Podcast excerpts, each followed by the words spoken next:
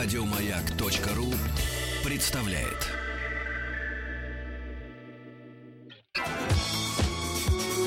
По заказу Гостелерадио. Семидесятники. На радио Маяк. Еще раз добрый день, дорогие друзья. Ну что же, после музыки, после Риты Митрофановой, не пора ли нам вспомнить 70-е годы? Сейчас мы идем по годам. Сегодня у нас на связи 78 год. У кого уже наладилась, как говорится, связь с космосом, можете вспоминать, что было интересного в 78 году и присоединяться к нашему эфиру. Значит, сразу могу сказать вам, у нас есть телефон прямого эфира 728-7171, код города Москвы 495. Есть смс-портал 5533, все сообщения на час слово «Маяк». Есть форум радиомаяк.ру и WhatsApp плюс 7 967 103 5533. А, Я жду от вас ваших воспоминаний. Ну а пока давайте посмотрим, кто родился у нас в этом году. Ну, их немного, правда, но они все в тельняшках. Родилась Ванесса Мэй, замечательная скрипачка китайского производства, с электронной сигаретой в руках и э, скрипкой тоже в руках. И родилась э, Дженнифер Псаки. Вы знаете такую прекрасную женщину, которая постоянно рассказывает нам всякие небылицы, э, естественно, с трибуны Вашингтона. А вот ушли Арам Хачатурян, Лили Брик и Анастас Микоян, отец-основатель нашей докторской колбасы, а также замечательный актер Владислав Дворжецкий, который сыграл капитана Немо. Ну что же, давайте начнем вспоминать. И начнем, наверное, с самого необычного дела, самого необычного события, которое произошло в 1978 году. Дело в том, что 8 апреля для Министерства иностранных дел Советского Союза, наверное, стал черным днем. Дело в том, что именно в этот день, ну, 7 на 8 ночью, заместитель генерального секретаря ООН, чрезвычайный и полномочный посол СССР Аркадий Шевченко попросил политического убежища. Да, дорогие друзья, взял и сбежал просто-напросто, практически из-под, э, ну, из-под э, взгляда э, сотрудников ГРУ и Комитета государственной безопасности. Что произошло на самом деле? Дело в том, что Аркадий Шевченко был любитель выпить, падок был на женщин, ну и в конце концов его американцы завербовали. Произошло это в 76 в 75 году, простите. И, конечно, я, правда, даже поперхнулся от горя. Ну и, конечно, наша советская разведка, естественно, чувствовала где-то крот. Его начали копать, копать, копать. И где-то как раз к 78 году э, почувствовали, что именно Шевченко и является этим самым кротом. Юрий Владимирович Андропов позвонил Андрею Громыко. А дело в том, что как раз вот Аркадий был друг Андрея Громыко, они даже жарили шашлыки иногда на даче вместе. Он позвонил и сказал, говорит, так, давайте-ка вызовите его в Москву. Ну, он же находился в Нью-Йорке, правильно? чрезвычайно полномочный посол. Вызовите его в Москву, ну, под таким благовидным предлогом, как будто у нас будет, у вас будет совещание по очень важному вопросу. Э, Позвонили Аркадию, говорят, Аркадий, давай собирай-ка вещи, приезжай на наше правительственное совещание в Москву, в МИД. Аркадий уже собрался, а тут, как говорится, вот с горя, а, к нему заехал из Москвы тоже сотрудник МИДа Геннадий Сташевский. И который очень удивился, говорит, никаких совещаний, по крайней мере, в ближайшие пять лет не будет у нас в МИДе. Тут Аркадий все и понял. Он все это понял, да, собрал свои вещички и ночью, никому ничего не сказав, взял и попросил политического убежища. А вот дальнейшая история, конечно, очень грустная. Потому что сразу после этого жену Леонгину, или просто говоря, Лину, отправили сразу в Москву. Сына Геннадия, который был атташе в Швейцарии, тоже переправили в Москву. И вот здесь начинаются трагические события, потому что прямо через несколько дней Алина, жена Аркадия, да, нашего предателя, покончил жизнь самоубийством, потому что он не выдержал этого. Правда, надо, надо дать должное, что сына Геннадия не стали особо мучить, терзать. Ему просто поменяли фамилию, конечно, отправили на покой из МИДа, и он стал работать э, в Институте государства и права. И, между прочим, работал, по-моему, до 2000 года где-то. Ну, писал научные работы, трактаты. А вот с Аркадием произошла очень интересная метаморфоза. Он стал профессором Вашингтонского университета, написал книгу в 85 году «Разрыв с Москвой». Это стал книгой бестселлером, заработал 2 миллиона долларов. Сво... Между прочим, смертная казнь по нему до сих пор, как говорится, висит. А, заработал 2 миллиона, купил себе несколько квартир, даже, говорят, дачу на Гавайях. Женился на американской криминальной журналистке Элейн, которая умерла в 90-м году. А вот дальше начинается самое интересное. Дело в том, что в храме Ивана Предтечи в Нью-Йорке он познакомился с русской мигранткой Натальей Осининой. Вот. Ну и полюбили они друг друга. И эта Наталья его просто разорила. Ну, до нитки вообще. Просто когда в 98 году его обнаружили мертвым в съемной квартире, а умер он от цирроза печени, на его счету не было ни копейки денег. Как, в принципе, четырех квартир и дачи на Гавайях. Говорят, что это были происки наших спецслужб, потому что Наталья Осинина была дочкой подполковника спецслужб. Но это, как говорится, уже никто не знает. Это тайна, покрытая мраком. Ну а вы пишите, звоните и рассказывайте о том, что произошло интересного в вашей жизни в 1978 году.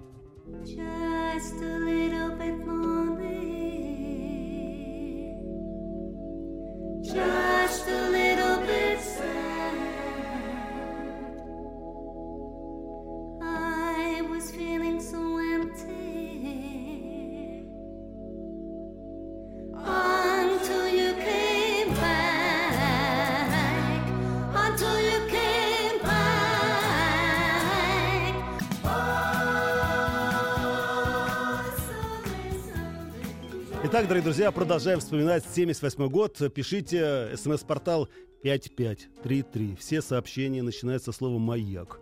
Ну и WhatsApp плюс 7967 103 5533.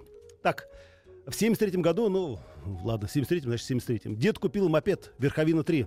Немного подремонтирован, еще моих внуков увидит. Боюсь, что и правнуков, потому что в советское время каждый мопед мог совершенно спокойно стать танком. Ну, по крайней мере, лег- легким танком. Так, что еще нам пишет? В этом году родилась моя старшая сестра, Зыкина Юлия Александровна. Фамилия, конечно, поющая, а вот сестра нет. Зато восхитительный воспитатель детского сада. А я, я родился в 77 году. Дельшат, город Казань. Молодец, Дельшат, так держать. Ну, давайте посмотрим дальше, что же было интересного а, в 70 далеком 78 году.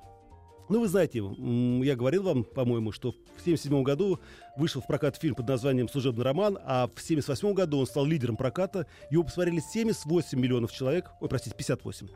Но главное не в этом. Дело в том, что, наверное, многие помнят сцену, когда женщины Института статистики наводят красоту. Ну, марафет. И сейчас я просто, чтобы наша современная молодежь знала, как красились наши мамы, бабушки, так сказать, и дедушки. Ну, кто знает. Каждая бабушка знает, когда она бабушка, а когда ну, короче, сейчас э, я вам расскажу примерно, как, из чего состоял мейкап по-советски. Значит, у каждой нормальной, достойной женщины была компактная пудра, немецкая или польская, но это был огромный дефицит, да, поэтому, к сожалению, не у каждой доставалась эта, эта пудра, надо было покупать ее из-под полы. Зато вот советская рассыпчатая, она была в полном объеме. В таких картонных коробочках, по-моему, еще царица Александра, Александра Федоровна прыскалась ею. А, значит, пудра была такая. Балет, Красная Москва, Лебяжий пух, Кармен и даже пудра под названием Ландыш. Ну, видимо, это по запаху было. Или по цвету. Такая, знаете ли, белый мучной цвет. А чтобы сделать было э, крем-пудру, э, была такая опция, тогда надо было взять детский крем Чебурашка и смешать его с рассыпчатой пудрой. Говорят, получалось очень хорошо, неплохо. Вот. Ну, если, как говорится, не было ничего, можно было купить тогда театральный грим. Дело в том, что были магазины ВТО в Москве. Я помню, на улице Герцен тогда, сейчас это Большая Никитская. И еще один магазин был где-то, ну, где-то еще в районе, по-моему, Тверской. Вот там можно было купить театральный грим и купить, как говорится, и гримироваться. А что в этом плохого? Народные артистки гримировали же, да. Далее. А, глаза подводились мягким карандашом живопись. Эти карандаши продавали тоже в магазинах для художников. Вот, продавались они комплектом, там черный, синий, зеленый, коричневый, серый. Скидывались, покупали, значит, эту упаковочку, и каждый брал свой цвет, который ему нравится. А вот тушь была в брусочках. Такая легендарная тушь под названием «Ленинградская». Щеточка быстро склеивалась, поэтому наносили э, на реснички эту тушь с помощью зубной щеточки. Да. А чтобы было гуще, между слоями клали слой пудры. Вот. А если ресницы склеивались, тогда расклеивали по одной с помощью швейной иглы. Ну, а самое главное, это, конечно, маникюр. Для создания праздничного эффекта брали мелко нарезанную фольгу от конфеточек и смешивали с лаком. Говорят, получалось неплохо. Ну, по крайней мере, для одного раза.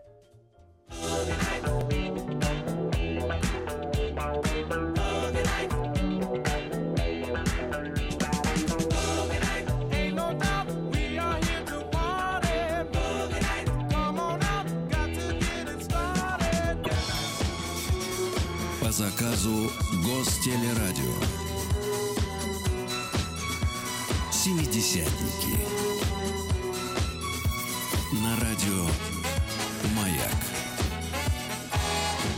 Ну что ж, дорогие друзья, давайте посмотрим, что же происходило еще интересного в 78 году э, прошлого века.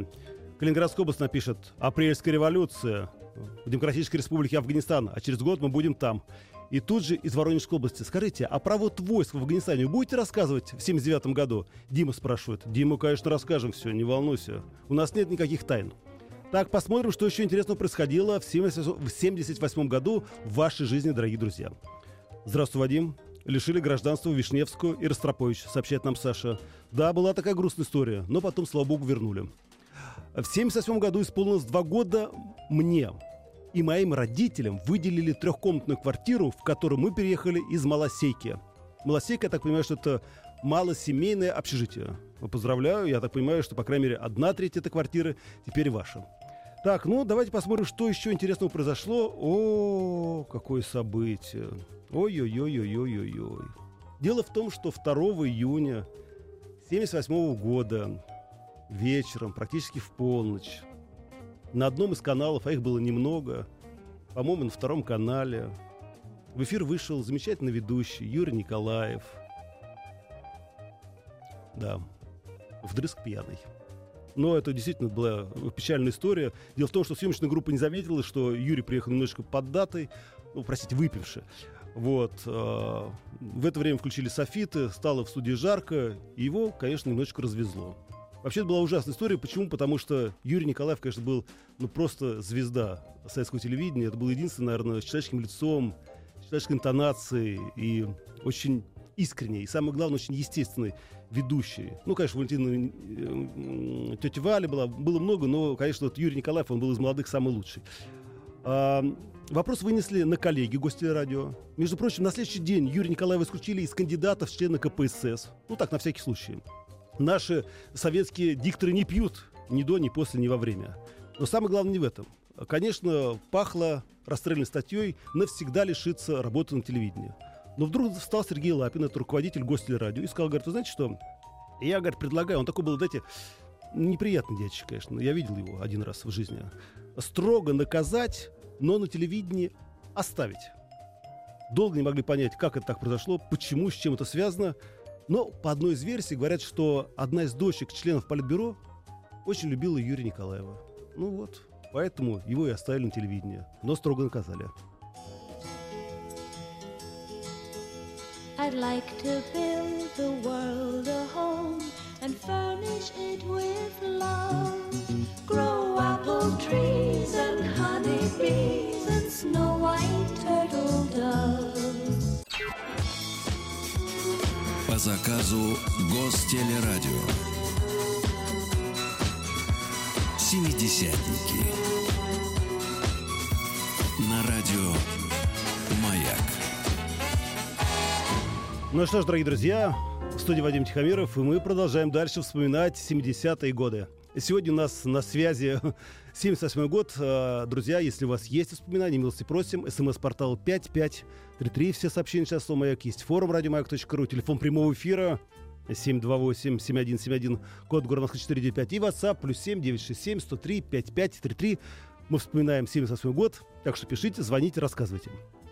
Москва. В 77 году, это меня поправляет, уже была тушь и пудра ланком за 7 рублей. И французский лак сообщает нам Ольга. Олечка, полностью с вами согласен, но вспомните, как бились наши мамы, чтобы получить эту тушь и пудру с черного хода магазина. Ха, пишет Новосибирская область. Я в первом классе пошел в школу. И наши у Канады выиграли 8-1 в Кубке Канады. Молодцы. Я даже об этом не знал. Так, что еще нам пишет? Сильное землетрясение в Иране. Да, приводит к гибели, э, приводит к гибели э, 21, 21 тысячу человек. Вот тоже такая история. Ну, а теперь давайте посмотрим, что же было еще интересного в том далеком 1978 году. О, это такая была очень знойная история. Дело в том, что в мае 1978 года, чуть на сегодня то ли с дикцией, то ли у меня что-то в ушах, а, должен был состояться в Большом театре юбилей Майя Плесецкой. 35 лет 35 э, лет на сцене Большого театра. И дело в том, что Майя Михайловна имела право сама выбрать, какие она будет танцевать партии, увертюры и так далее и тому подобное. Вот в качестве одного из таких сюрпризов для э, советско-московской публики она решила показать «Болеро» в постановке Марицы Бежара. Тут ее вызывает директор Большого театра, товарищ Иванов и говорит, вы знаете что, Майя Михайловна, нам кажется, что москвичи не поймут это, вот это, вот это балетное действие. Мне кажется, что это чуждо нашим советским зрителям. И вообще в театре для этого номера не найдется стола. Дело в том, что Майя Михайловна там, ну, во время болеро должна была танцевать на столе.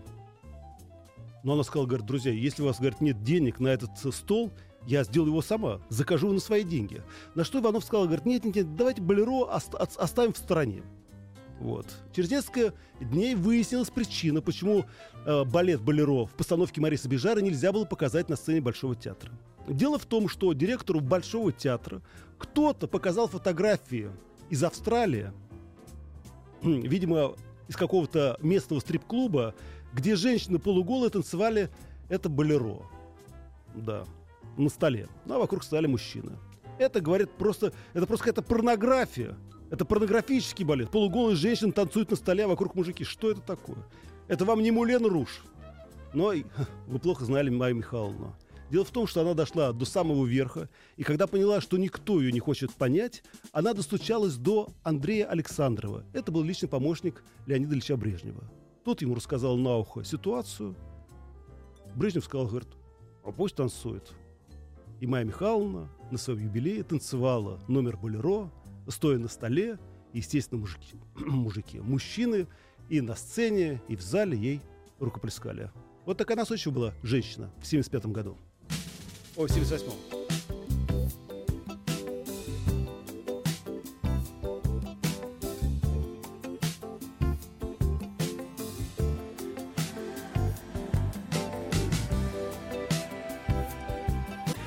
Итак, дорогие друзья, продолжается наше воспоминание. 1978 год. Милости просим, пишите, звоните. СМС-портал 5533, WhatsApp плюс 7967 103 5533. Вадя, что за песня играет? Скажите, пожалуйста. Не помню, песню не помню, мужика тоже смутно помню, но голос точно принадлежит Барбаре, Барбаре, Барбаре, Барбаре Стрейзанда. А такая, знаете, носатая американская актриса, которая до сих пор играет, между прочим, в семействе Факера. Так, что вы напишите? О, в 1978 году начали снимать фильм «Место встречи изменить нельзя». Да, действительно был так. Вот, кстати, небольшая история а, из истории съемок этого фильма. Дело в том, что 26 апреля как раз утверждали кинопробы «Место встречи изменить нельзя». Вы, наверное, были в курсе, что руководство очень не хотело телевидения, чтобы на месте главного героя находился Владимир Высоцкий. Говорили, ну что это такое? Ну есть же замечательные актеры. И Губенко, и Шакуров, и Никоненко. Ну что это такое? Нет, говорит, нет. А, не, вру, вру. Про Высоцкого говорили другое. Ну, короче, все равно его не хотели, но кое-как его протолкнули. А вот самая большая проблема была, как ни странно, с Шараповым. Дело в том, что братья Вайнеры не хотели Владимира Конкина, вот просто вот не хотели и все, вот на отлуп. Вот они как раз говорили, есть же вот и Губенко, и Шакуров, Никоненко. Это же, говорят, бывший разведчик, он должен быть мужик, как говорится. Вот. Ну, дело было нечего. А, а, но режиссер, естественно, Говорухин Станислав понимал, что хочу Шарапов, чтобы Шарапов играл э, Конкин и все. И что он решил сделать? Знаете, это на самом деле очень часто пользуются кинорежиссеры для того, чтобы, скажем так, продвинуть одного актера и убрать другого. Они делают так. Берут одни кинопробы, например, с Владимиром Конкиным, а еще пару актеров, которые якобы хотят сыграть эту роль, берут, ну, специально или актеров похуже, или актеров, скажем так, из другого амплуа. Так вот, Говорухин показал на суд братьев Вайнеров и госкомиссия – еще двух актеров, которые даже были играть, ну, если вот не сыграет, конечно, Конкин, сыграют они. Он пригласил, показал пробы э, с актером Станиславом Садальским и Иваном Бортником, который сыграл промокашку в этом фильме. Ну, вы понимаете, что после таких проб все сказали, ну, не, ну, ладно, давайте уж, ладно, давайте Конкина. Но самое главное не в этом.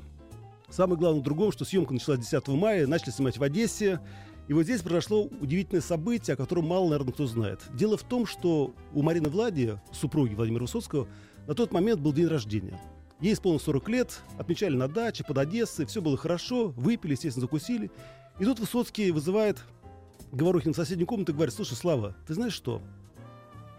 Не могу я сниматься, а был первый день съемочный. Вот не могу я потратить год своей жизни на этот фильм. Ты знаешь, мне так мало осталось. Хочу на Таити. При этом сам Высоцкий вдохновился во время Говорухина на создание этого фильма – не знаем, что было дальше, но Говорухин уговорил Владимира Высоцкого, и мы видим этот фильм, как видим сейчас. Место встречи изменить нельзя, в главной роли Владимир Высоцкий.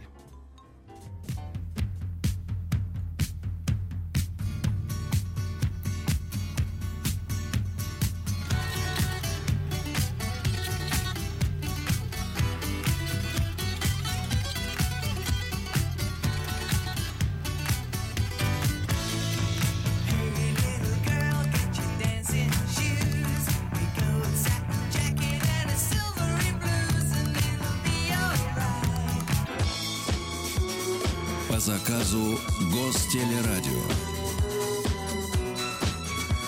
Семидесятники.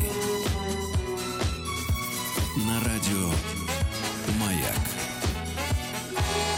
Итак, дорогие друзья, продолжаем вспоминать 78 год э, в СМС.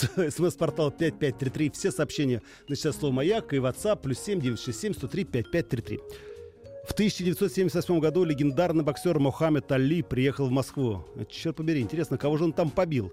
Но об этом, к сожалению, пока история умалчивает. Так, что там еще пишет СМС-портал? А, а еще в конце декабря 1978 года в Москве были морозы ниже 40 градусов. О, ничего себе. А в 77 году моей мамы стало на одного сына больше, так как появился я. Молодец, Алтайский край. Ну а теперь давайте э, немножечко международной панорамы, что происходило интересного в мире в этом году. 25 июля 1978 года в городе Олдеме, это графство Большой Манчестер, Англия, Великобритания, в семье Джона и Лесли Браун родилась Луиза Джой Браун. Дело в том, что а, мать Луизы, Лесли, не могла забеременеть в течение 9 лет. И в результате этого ей удалось с помощью ЭКО это сделать. И вот э, как раз это было 10 ноября 1977 года. Ей сделали впервые, женщине сделали ЭКО, и э, в результате этой процедуры родилась девочка Луиза. То есть это был практически первый ребенок, который родился в пробирке. Самое интересное, что 4 сентября 2004 года Луиза вышла замуж за вышибал ночного клуба Уэсли Малиндером. Вот у супругов двое сыновей, Кэмерон и Эйден, которые были зачаты, самое главное, родились совершенно естественным путем. И еще одна небольшая информация из мира нашего отечественного шоу-бизнеса. А дело в том, что в конце года, как всегда, записывали песню года. Ну, любил советский народ послушать советские песни в исполнении советских композиторов. Но возникла одна большая, как говорится, залипуха с вроде бы такой зарекомендовавшейся песней «Родная земля», написал ее Вячеслав Добрынин. С этой песней Лев Лещенко съездил в Сопот. Родная, родная, родная земля. Да, ну все было хорошо, но кто-то из редакторов вдруг уловил, ну я вот сейчас э, скажу вам, как это было, так, э, скажем так, закамуфлировано, да, э, в этой песне явно отдает ближневосточными интонациями. Написал один из редакторов. Да, и тут же, естественно, эту бумагу поставили наверх. Ну, а проще говоря, кто-то услышал в этой песне какие-то израильские мотивы. И песню не показали. Или Валещенко вырезали с этой песней из песни года. «Родная, родная». Где они там нашли такие мотивы? Ну все, друзья, на этом с вами прощаюсь. Хороших выходных. А на следующей неделе мы встретимся и начнем дальше продолжать вспоминать 70-е годы прошлого века. Пока.